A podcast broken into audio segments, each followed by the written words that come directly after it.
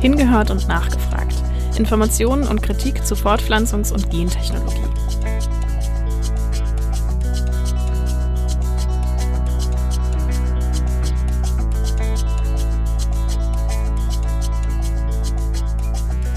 Wir haben immer mehr Technologien und Wissen zur Verfügung und auch die landwirtschaftlichen Produktionszahlen steigen.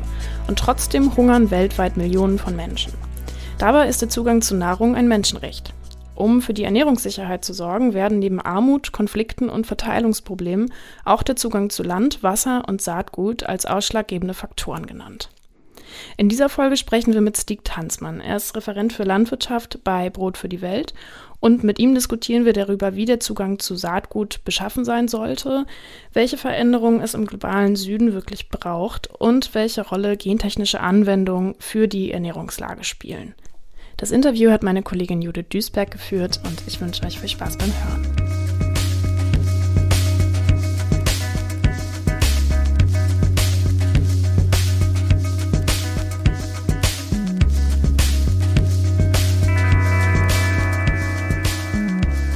In unserem Magazin mit dem Schwerpunkt Ernährungssicherheit und Technologien beschäftigen wir uns unter anderem mit der Frage, ob technologische Lösungsansätze gegen den Welthunger wirkungsvoll sind. Ein häufig genannter Aspekt in Bezug zur Ernährungssicherheit ist neben dem Zugang zu Wasser und Land auch der Zugang zu Saatgut. Kannst du uns erklären, warum Saatgut so wichtig ist? Ja, natürlich kann ich das gerne erklären. Ähm, es ist auch relativ komplex, äh, genauso wie komplex und divers Saatgut ist letzten Endes. Es geht, wird sehr viel um Diversität gehen. Was ist denn, genau, warum ist es gerade für die Bäuerin so wichtig, was Saatgut kann oder was braucht das Saatgut, was muss es können?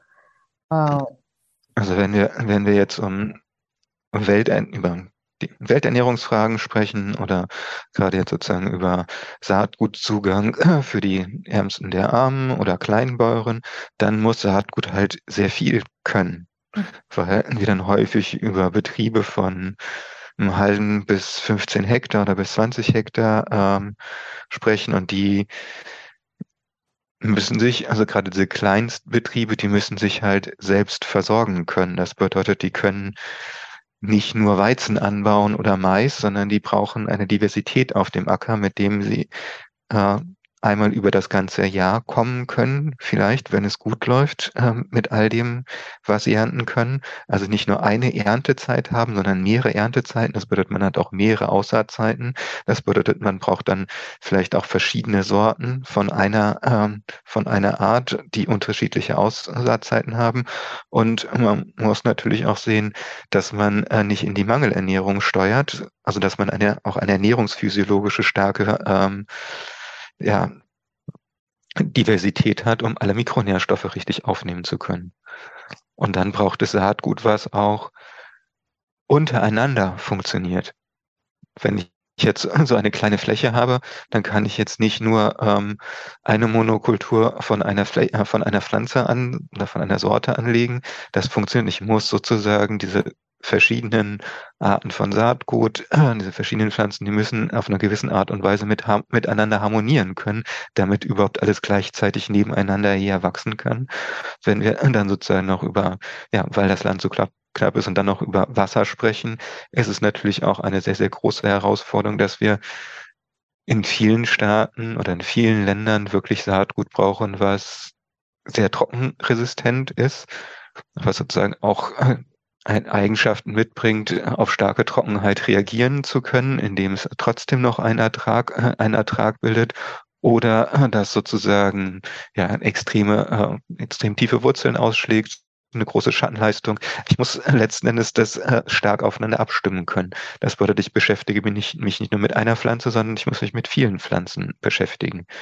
Und darum ist der Zugang und der uneingeschränkte Zugang zu Saatgut auch so wichtig, weil es nicht darum geht, jetzt einfach nur das anzuwenden, was mir jetzt ein Pflanzenzüchter oder ein großer Konzern zur Verfügung gestellt hat, sondern ja, ich brauche sozusagen die ganze Bandbreite. Vielleicht brauche ich ähm, 20, 30, 40 vers äh, verschiedene Arten auf meinem äh, kleinen Grundstück und davon dann noch äh, sehr viel verschiedene Sorten, wo ich dann auch noch aus meiner eigenen Erfahrung ablesen kann, wird es eher ein feuchtes Jahr, wird es ein nicht so feuchtes Jahr oder wo kann ich jetzt auch kurzfristig nochmal nach, nachsteuern.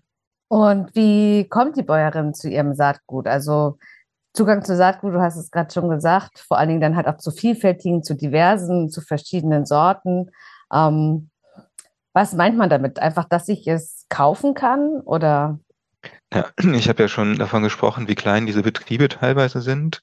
Und man muss sich auch vorstellen, dass äh, es in diesen Staaten oder in vielen Ländern des globalen Südens äh, keinen Zugang zu freier Bildung gibt. Das es muss Schulgeld äh, bezahlt werden, es äh, schwache Gesundheitseinrichtungen ähm, gibt.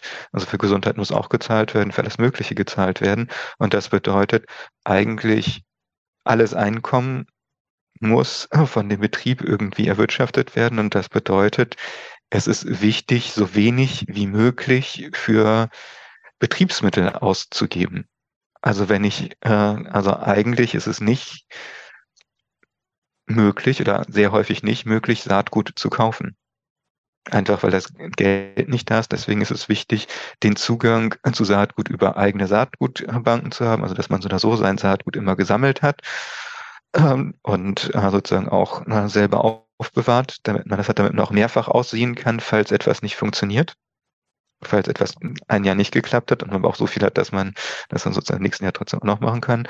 Ein anderer Zugang ist natürlich, und auch der ist noch total wichtig, damit das Saatgut nicht degeneriert, man sozusagen nicht nur immer das Gleiche aussieht und sich dann verschiedene Krankheiten einschleppt, dass es einen Tausch geben kann, dass man, dass es sozusagen vernünftige Tauscheinrichtungen geben kann, wo man zwischen den Familien, zwischen den Betrieben, zwischen den verschiedenen Gemeinschaften Saatgut tauschen kann, austauschen kann. Und um dadurch dann halt auch an zum Beispiel besonders dürreresistentes Saatgut oder besonders frohwügiges Saatgut für verschiedene ähm, Dinge, Dinge zu kommen für verschiedene Perioden. Und natürlich geht es nicht nur um Saatgut, es geht auch um Stecklinge. Ne? Also sozusagen, äh, gerade wenn man jetzt sozusagen agrarökologisch arbeitet, dann geht es auch häufig um Agroforstsysteme und dafür braucht man dann ja sozusagen auch Ableger von Stecklingen. Das bedeutet, Zugang kann dann sozusagen über, diese, äh, über diesen Tausch stattfinden, teilweise aber auch über staatliche Saatgutbanken, die dann auch mal äh, Saatgut bereitstellen oder es wird halt einfach, ähm, werden Nahrungsmittel gekauft und die werden dann wieder ausge, also das Korn wird dann wieder ausgesät. Also der Zugang ist sehr multidimensional und das muss auch so bleiben, wird aber immer wieder versucht einzuschränken und dass dieser und das größte Problem ist eigentlich, dass sich hier die meisten Menschen das überhaupt gar nicht vorstellen können. Also auch hier die meisten Bauern und dann die absolute überwiegende Mehrheit der Bauern züchtet ja nicht oder vermehrt nicht, maximal vermehren sie noch Saatgut, aber dass sie wirklich ihr Saatgut äh, vorhalten, dass sie so viele verschiedene Feldfrüchte anbauen, das kommt hier ja gar nicht vor. Das hm. ist unvorstellbar und deswegen äh, wird ganz oder und dass man halt eigentlich auch gar kein Geld hat, in Betriebsmittel zu, äh, zu investieren. Ja, die meisten Traktoren hier kosten 50.000 aufwärts oder sowas und äh, da ist es dann äh, für viele schwer, schwer vorstellbar, dass die Situation so schwierig ist, dass man halt äh, trotzdem vor allem die Sachen selber machen muss und da sich selbst helfen kann und helfen muss.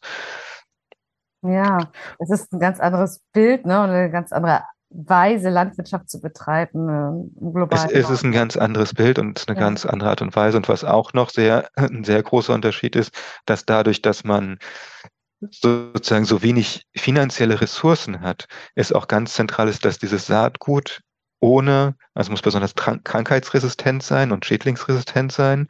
Also es muss sozusagen ohne Pestizide und letztendlich auch ohne chemisch-synthetische Düngemittel funktionieren, weil man das alles selbst erzeugen muss. Man, äh, das ist natürlich äh, sehr aufwendig. Natürlich ist es, bedeutet es aber auch, man arbeitet viel enger mit der Natur zusammen.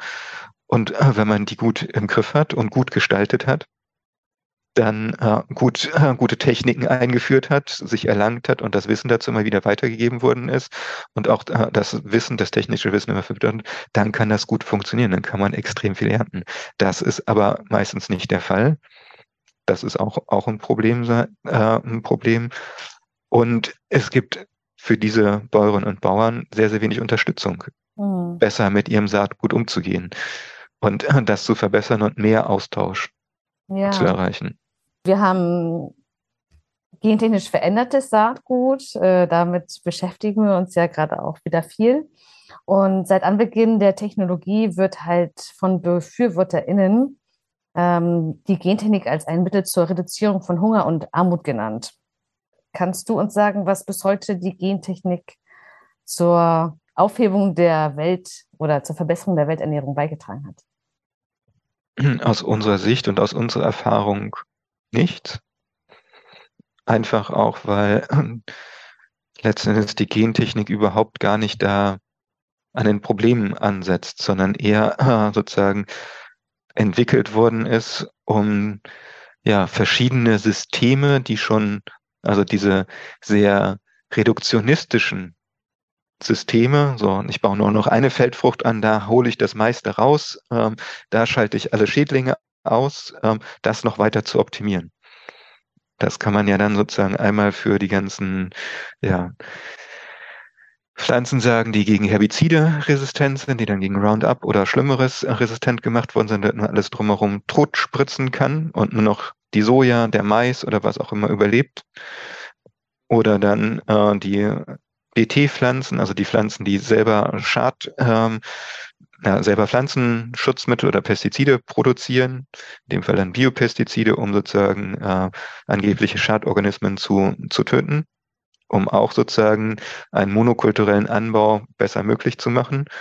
Oder dann auch sowas wie der Golden Rice, der dann ein Vitamin A Defizit ähm, ausgleichen soll, was halt äh, entsteht, wenn man nur eine Feldfrucht oder zwei, maximal noch zwei, drei anbaut und sich nichts mehr Diverses auf dem Feld hat und sich sozusagen nicht mehr divers ernähren kann. Dann kommt man in eine Mangelernährung und das sind sozusagen eher Ausgleichstechniken, um das System noch einfacher zu machen, noch besser funktionieren zu lassen, was aber sozusagen an den Kleinstbauern und Kleinbauern überhaupt gar nicht ansetzt und wo es dann eher nur darum geht, möglichst viel Masse oder Masse möglichst einfach vom Feld zu bekommen. Ich meine, wenn man dann vergleicht, was sozusagen so ein Hektar, der sehr, sehr sehr intensiv divers bewirtschaftet wird, dann wird da immer mehr rauskommen als einer, wo nur Mais draufsteht.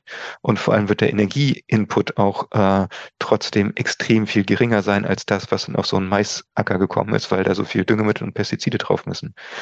Und von daher sagen wir, da ist einfach leider nichts passiert. Es geht sozusagen um die Optimierung eines anderen Systems, was eigentlich äh, sozusagen mit Problemen für Biodiversität, aber auch Welternährungsfragen schon an ihre, an seine Grenzen gekommen ist, weil das ein System ist, wo es nur darum geht, wie können Leute für Nahrungsmittel Mittel bezahlen, äh, wer hat und wo man nur bestehen kann, wenn man möglichst viel Fläche hat und möglichst viel Inputs sich leisten kann, damit verschiedene Sachen funktionieren. Anstelle mit der Natur divers zu arbeiten und ähm, andere Sachen äh, divers zu machen und sich über die Natur auch selbst zu helfen.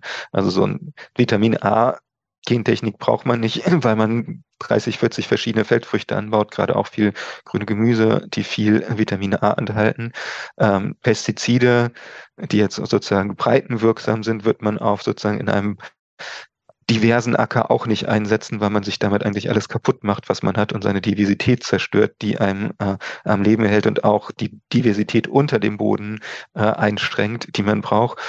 Ja, und jetzt sozusagen übermäßige Pestizide wird man auch nicht einsetzen wollen, weil man einfach auch die, die Nützlinge braucht und es sozusagen auch in so Systemen um die Nützlingsförderung geht.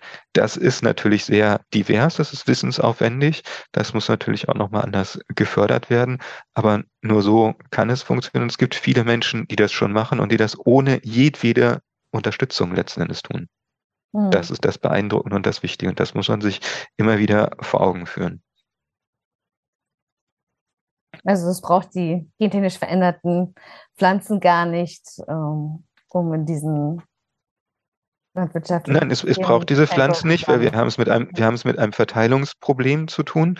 Und äh, letzten Endes sind diese Gentechniken, gentechnisch veränderten Pflanzen, die entwickelt wurden und entwickelt werden, immer Teil des, äh, des Verteilungsproblems, weil sie dann auch noch auf den Äckern wachsen, wachsen, die den Menschen äh, weggenommen worden sind, die jetzt viel weniger Land haben, äh, damit da sozusagen die gentechnisch veränderte Soja, der gentechnisch veränderte Mais halt auf äh, 10.000 Hektar wachsen kann und nicht mehr auch nur auf 5.000 oder sowas, weil es da einfach nur um die Steigerung der Economies of Scale geht und nicht äh, um ein ganzheitliches, äh, ganzheitliches System.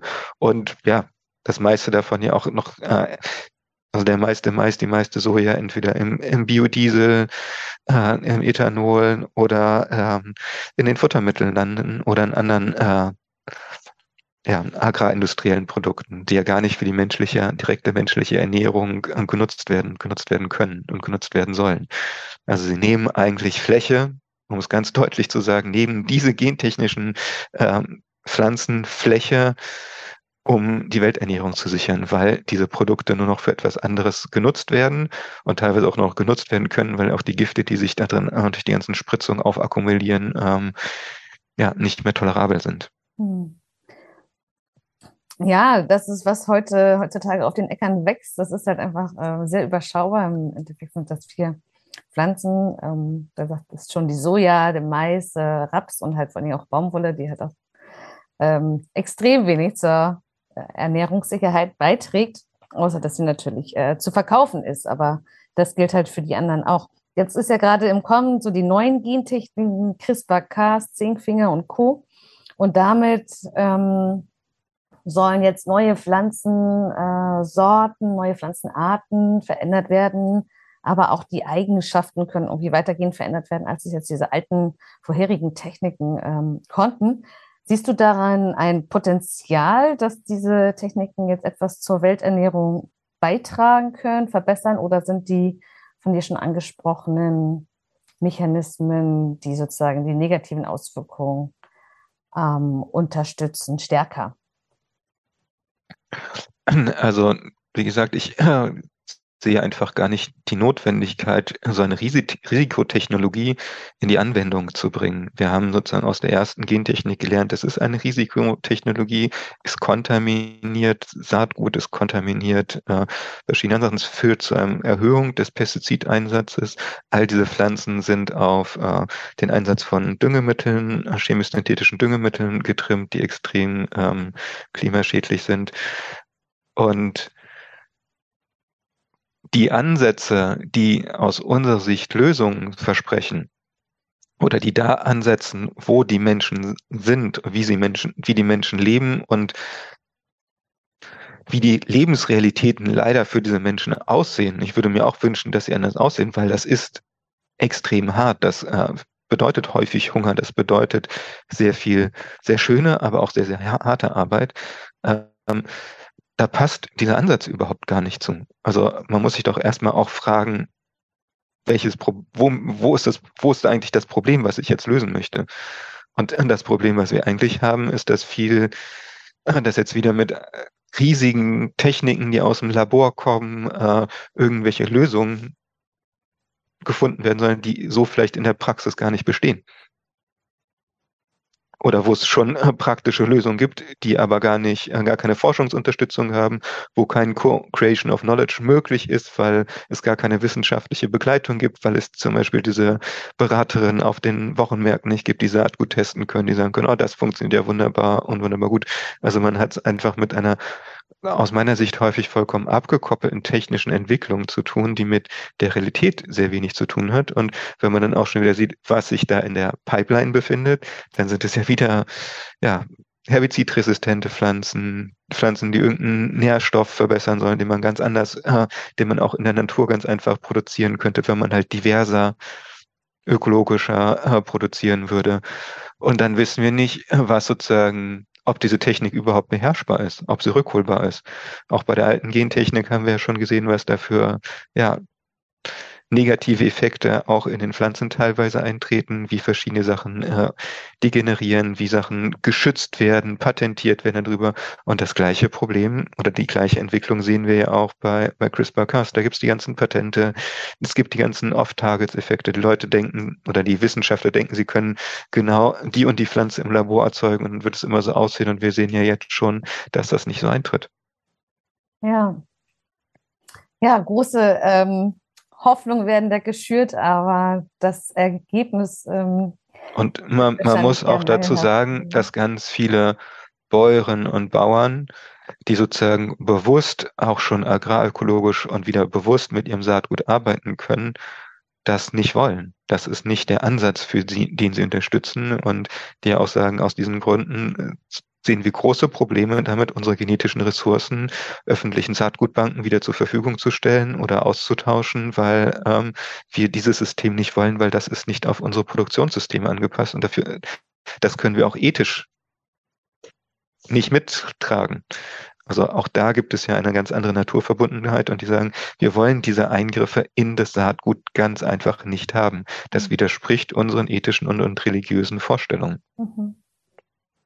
Das ist ähm, und das durch alle Religionsgemeinschaften äh, hindurch. Und das ist äh, sozusagen, ja, das ist äh, wirklich, wirklich schwierig. Und natürlich gibt es auch einige, die aus blanker Not auf irgendeine technische Zauberei hoffen.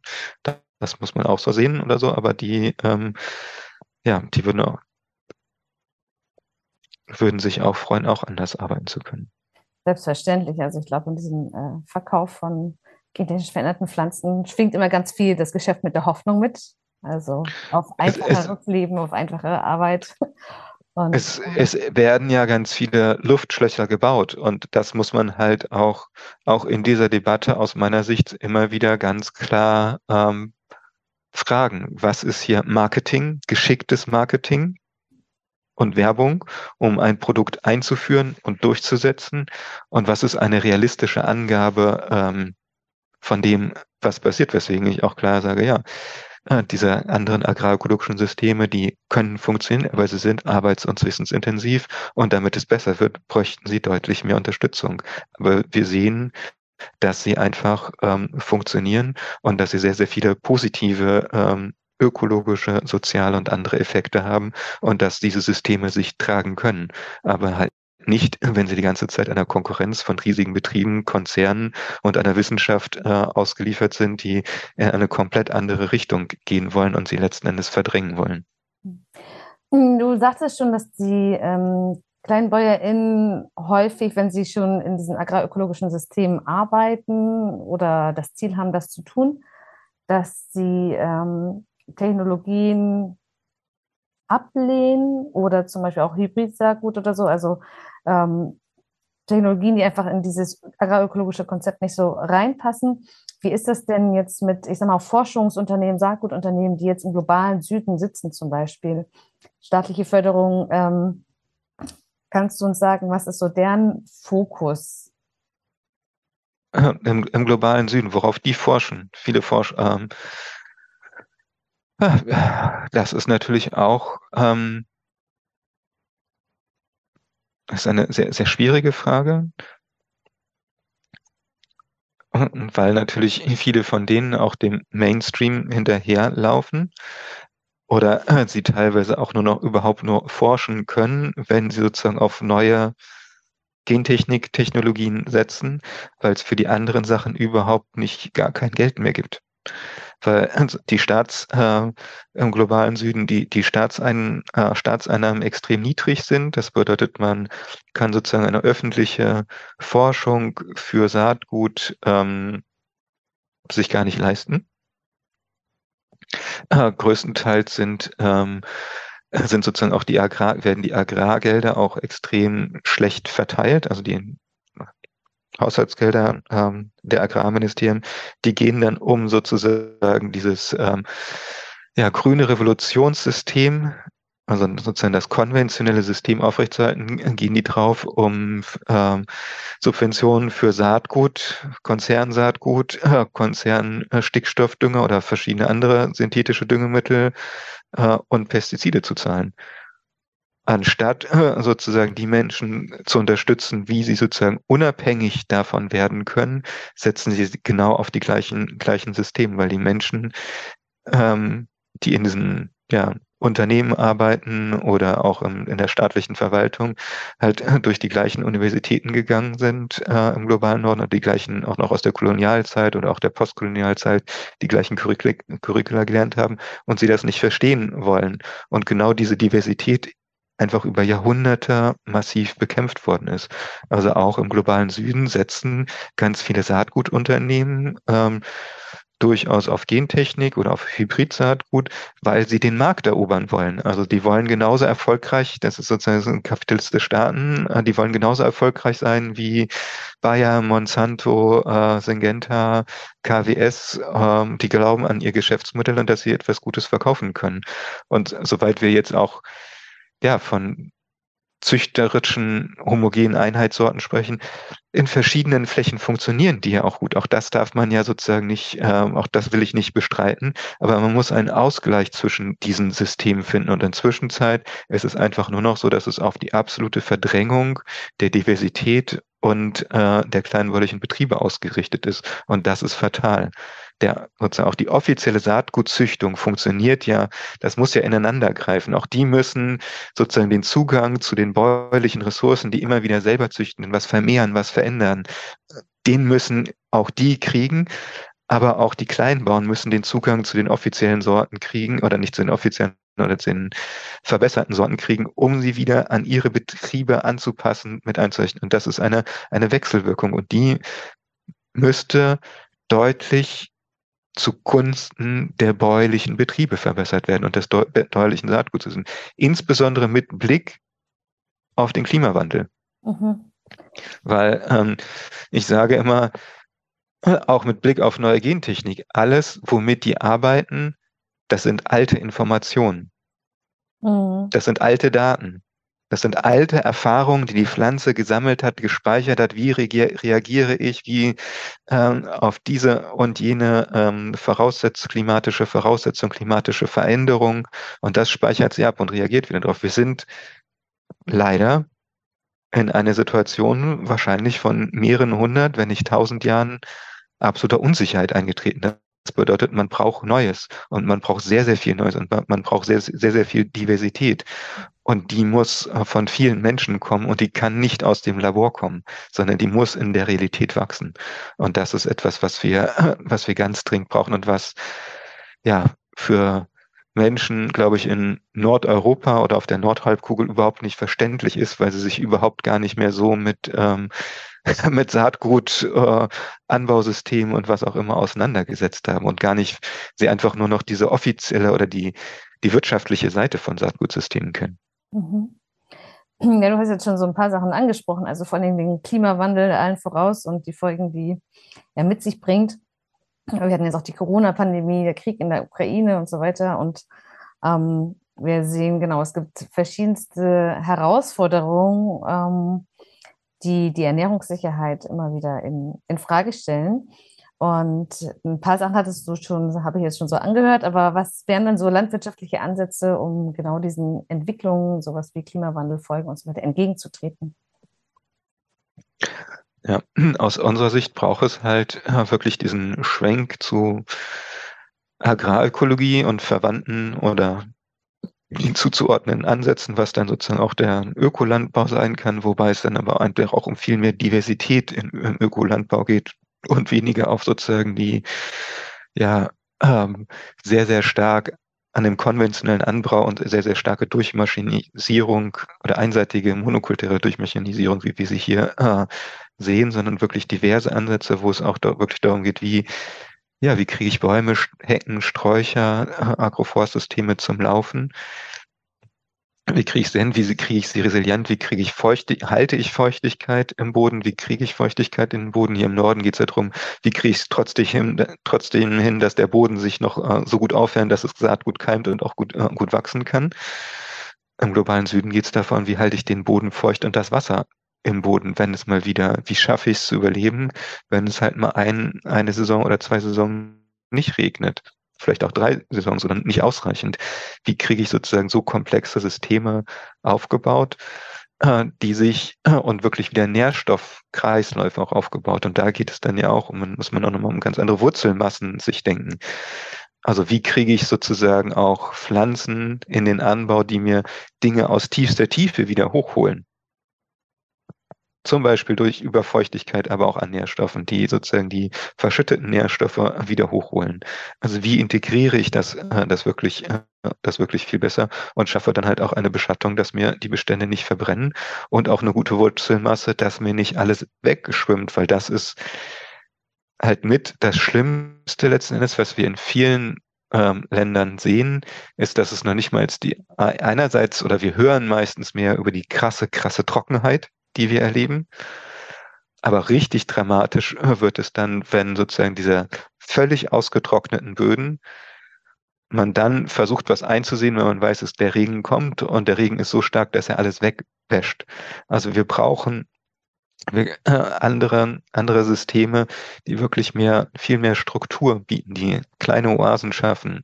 Das ist, ähm, das ist sozusagen einer, einer der Ansätze, eine ständige Bodenbedeckung und äh, vernünftige Wasserkreisläufe und sich auch mit Pflanzen auseinandersetzen, die extrem tief wurzeln. So im Cerrado, der jetzt in Brasilien für Soja und Mais umgebrochen worden ist, da gibt es Bäume, die 30, 40, 50, 60 Meter tief wurzeln und teilweise zehn so, so Wurzelballen haben, wo sich 10, 20 Liter Wasser drin speichern lassen können und halt auch diese Diversität endlich zu verstehen und vielleicht auch in Systeme sinnvoll einzufügen, ohne da jetzt gleich wieder die, äh, die Gentechnikkeule hervorzuholen, sondern sich einfach mit, mit der Diversität auseinanderzusetzen.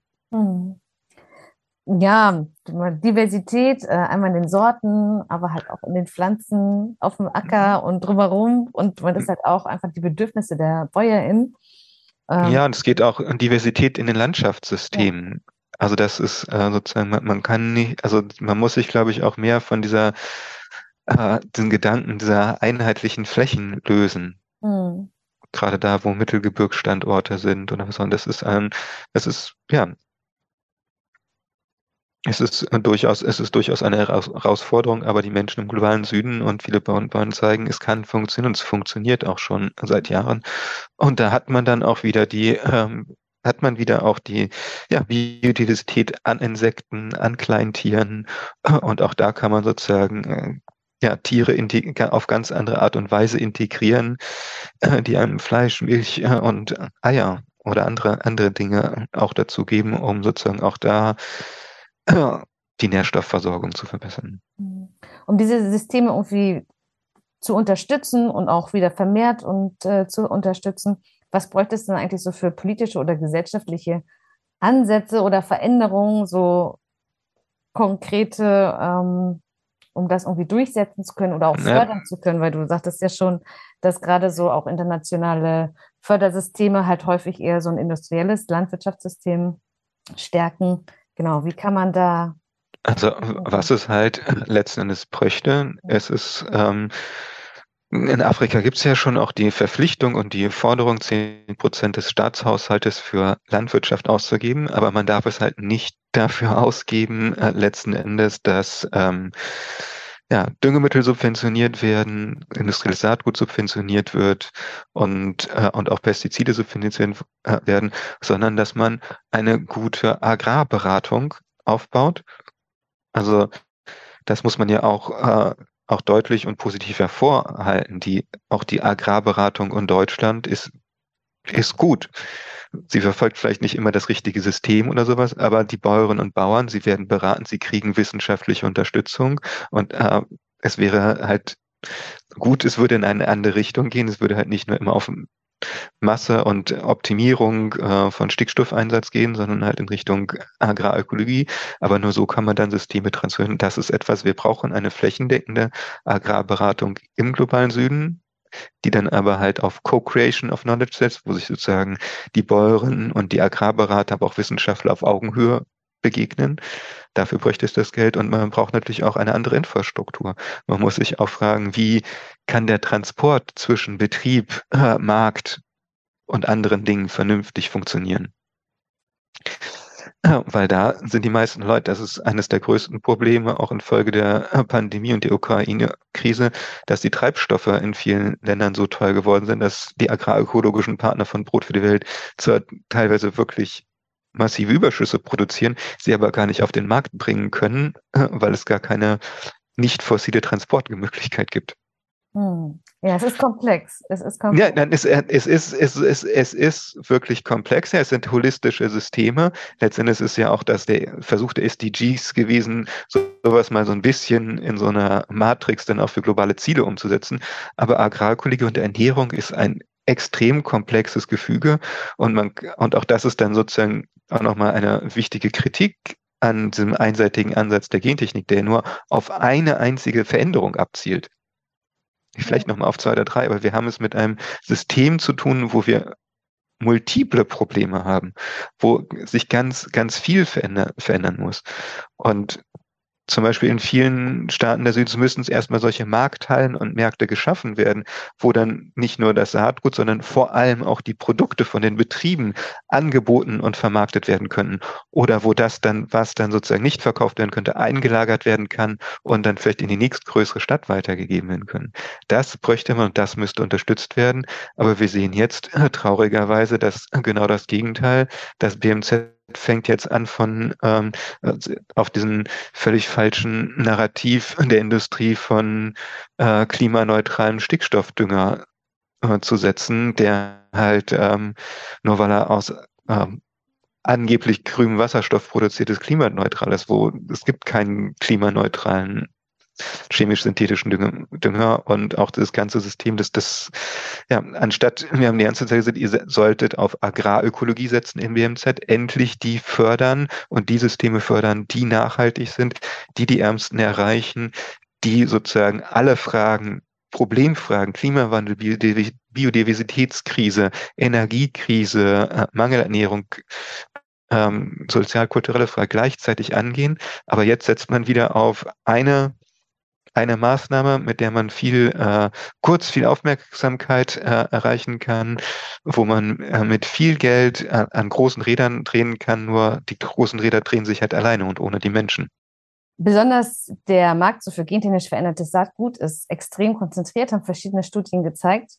Aber es gibt auch verschiedene ähm, Konzentrationsprozesse, die wir vor allen Dingen in den letzten Jahren, letzten zehn Jahren beobachtet haben, wie sich der internationale Saatgutmarkt ähm, immer weiter konzentriert. Und als Beispiele sind hier zu nennen zum Beispiel die Fusion von Bayer und Monsanto, aber auch zum Beispiel von Chemshiner und Syngenta. Und ähm, ja, dieser Trend wird einfach immer weiter vorangetrieben. Was sind denn die Folgen dieser Konzentrationsprozesse für die Menschen weltweit? Ja, ich würde das vielleicht dann nochmal auf eine, auf eine höhere politische Ebene heben. Auf der einen Seite ist es natürlich so, dass ähm, es da ja um den offiziellen Saatgutmarkt äh, geht und das sozusagen, worüber ich jetzt viel gesprochen habe, das ist ja der Saatgutmarkt, der gar nicht erfasst wird, also der informelle Saatgutmarkt. Ähm, das bedeutet, dass die Macht dieser Konzerne diesen formellen Markt immer weiter durchzudrücken und auszuweiten massiv zunimmt. Das bedeutet, sie schränken immer mehr die Möglichkeiten der Kleinbauern, der bäuerlichen Saatgutsysteme ein, weil sie den auch, diesen Markt auch noch bedecken, bedienen wollen oder sozusagen die, äh, die Betriebe oder ja, Agrargroßbetriebe, die sozusagen ihr Saatgut anwenden müssen, immer größer werden, um sie Saatgut kaufen zu können und verdrängen deswegen immer, immer mehr Kleinbauern. Das ist für die Menschen fatal, weil es bedeutet, es gibt immer weniger Diversität. Es bedeutet auch sozusagen diese Verbindung, die es eigentlich immer gegeben hat zwischen formellen und informellen Systemen. Also bäuerliches Saatgut erhält Einzucht durch verbesserte Züchtung in den offiziellen Markt und aus, was da wieder an verbesserten Züchtung geht, wieder auch in den bäuerlichen Markt hin. Diese Verbindung wird massiv gestört. Das bedeutet, dass es ja, sozusagen alle Macht irgendwann bei den Konzernen liegen wird, die vielleicht aber gar nicht mehr die genetischen Ressourcen haben oder das Verständnis haben, um irgendwas Sinnvolles zu produzieren. Das ist sehr gefährlich. Und jetzt ganz konkret, politisch muss man sagen, was viele auch nicht verstehen, wir haben es ja mit einer massiven neuen Blockkonfrontation zu tun. Das ist quasi äh, Kalter Krieg 2.0. Ähm, und auf der einen Seite steht halt, ähm, ja, das kapitalistische Saatgutsystem mit Bayer, Monsanto, BASF äh, und Covita und den ganzen anderen amerikanischen Konzernen, die sozusagen genau dieses System grüne Revolution plus Gentechnik letztendlich durchdrücken wollen, um damit Gelder zu verdienen, die die aber die kleinen Bauern und die Hungern gar nicht erreichen, sondern sie immer weiter in die Marginalisierung treiben. Was aber viele vergessen, dass äh, Syngenta jetzt ein chinesischer Staatskonzern ist und auch das chinesische ähm, Agrarsystem, aber auch das russische Agrarsystem extrem industriell geworden sind. Und das bedeutet sozusagen, wir haben es eigentlich mit einer Blockkonfrontation zwischen mit der sich sozusagen auch gerade Kleinbauern auseinandersetzen müssen, weil sozusagen in ihren Staaten sich die Staaten entscheiden müssen, auf welcher Seite stehen wir, äh, was nehmen wir oder sowas. Aber das Agrarmodell, was alle drei Seiten oder zwei Seiten anbieten, ist immer das gleiche. Industrielle Landwirtschaft plus Gentechnik. Und das ist so, das ist extrem fatal. Und ich glaube, das müssen auch verschiedene Menschen in verschiedenen Bewegungen verstehen, dass das die Situation ist, in der wir uns global befinden. Es gibt eine Blockkonfrontation, hm. die, die mit extrem harten Mitteln ausgespielt wird. Von Angriffskriegen über äh, Getreideblockaden, Hunger als Waffe. Aber die Agrarsystemantwort ist von beiden Seiten, oder wenn man die Russen noch getrennt sehen will, eigentlich immer die gleiche. Und das ist fatal. Und da werden sozusagen eigentlich diese ganzen ja, die hungernden, die agrarökologischen arbeitenden Betrieben oder die, die etwas anderes wollen, die auch ja, für mehr Nachhaltigkeit, für eine sozialökologische Transformation stehen, die werden zunehmend in dieser Blockkonfrontation zerrieben. Und das muss man wahrnehmen, das muss man verstehen, um sich sozusagen auch dagegen überhaupt artikulieren zu können. Und ich glaube, das wird sowohl im globalen Norden als auch im globalen Süden noch nicht ausreichend verstanden, in was für einer unglaublich misslichen und konfrontativen Lage man da eigentlich ist. Und dass man eigentlich in, in Konfrontation ist, wenn man eine andere Landwirtschaft oder eine nachhaltige Landwirtschaft will, in, ähm, unter extremen Druck von zwei extrem mächtigen Blöcken geraten ist. Mhm. Ja, vielen Dank, Stieg, für deine Einschätzung und ähm, Ideen auch, wie es anders sein kann und ja, was es für Veränderung braucht und ein bisschen Licht geschaffen in das, ja, in all diese Komplexität und in die ganzen Aspekte, die da mit rein äh, laufen. Ja, danke dir vielmals für das Gespräch und deine Arbeit.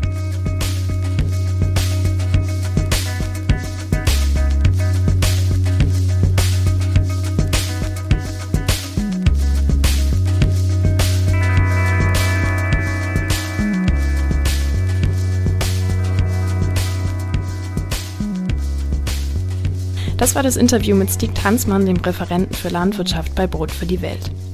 Und wenn ihr noch mehr wissen möchtet zum Thema Hunger und was dagegen wirklich hilft, dann schaut doch mal in die aktuelle Ausgabe unseres Magazins. Einige Artikel könnt ihr bei uns auf der Webseite auch schon lesen. Die komplette Ausgabe des Magazins gibt es bei uns im Shop. Und alle Links dafür findet ihr in der Beschreibung dieser Podcast-Folge, unserer Webseite unter www.gen-ethisches-netzwerk.de. Wenn ihr Feedback habt für uns, dann schreibt uns wie immer gern an podcast.gen-ethisches-netzwerk.de. Schön, dass ihr zugehört habt und bis zum nächsten Mal.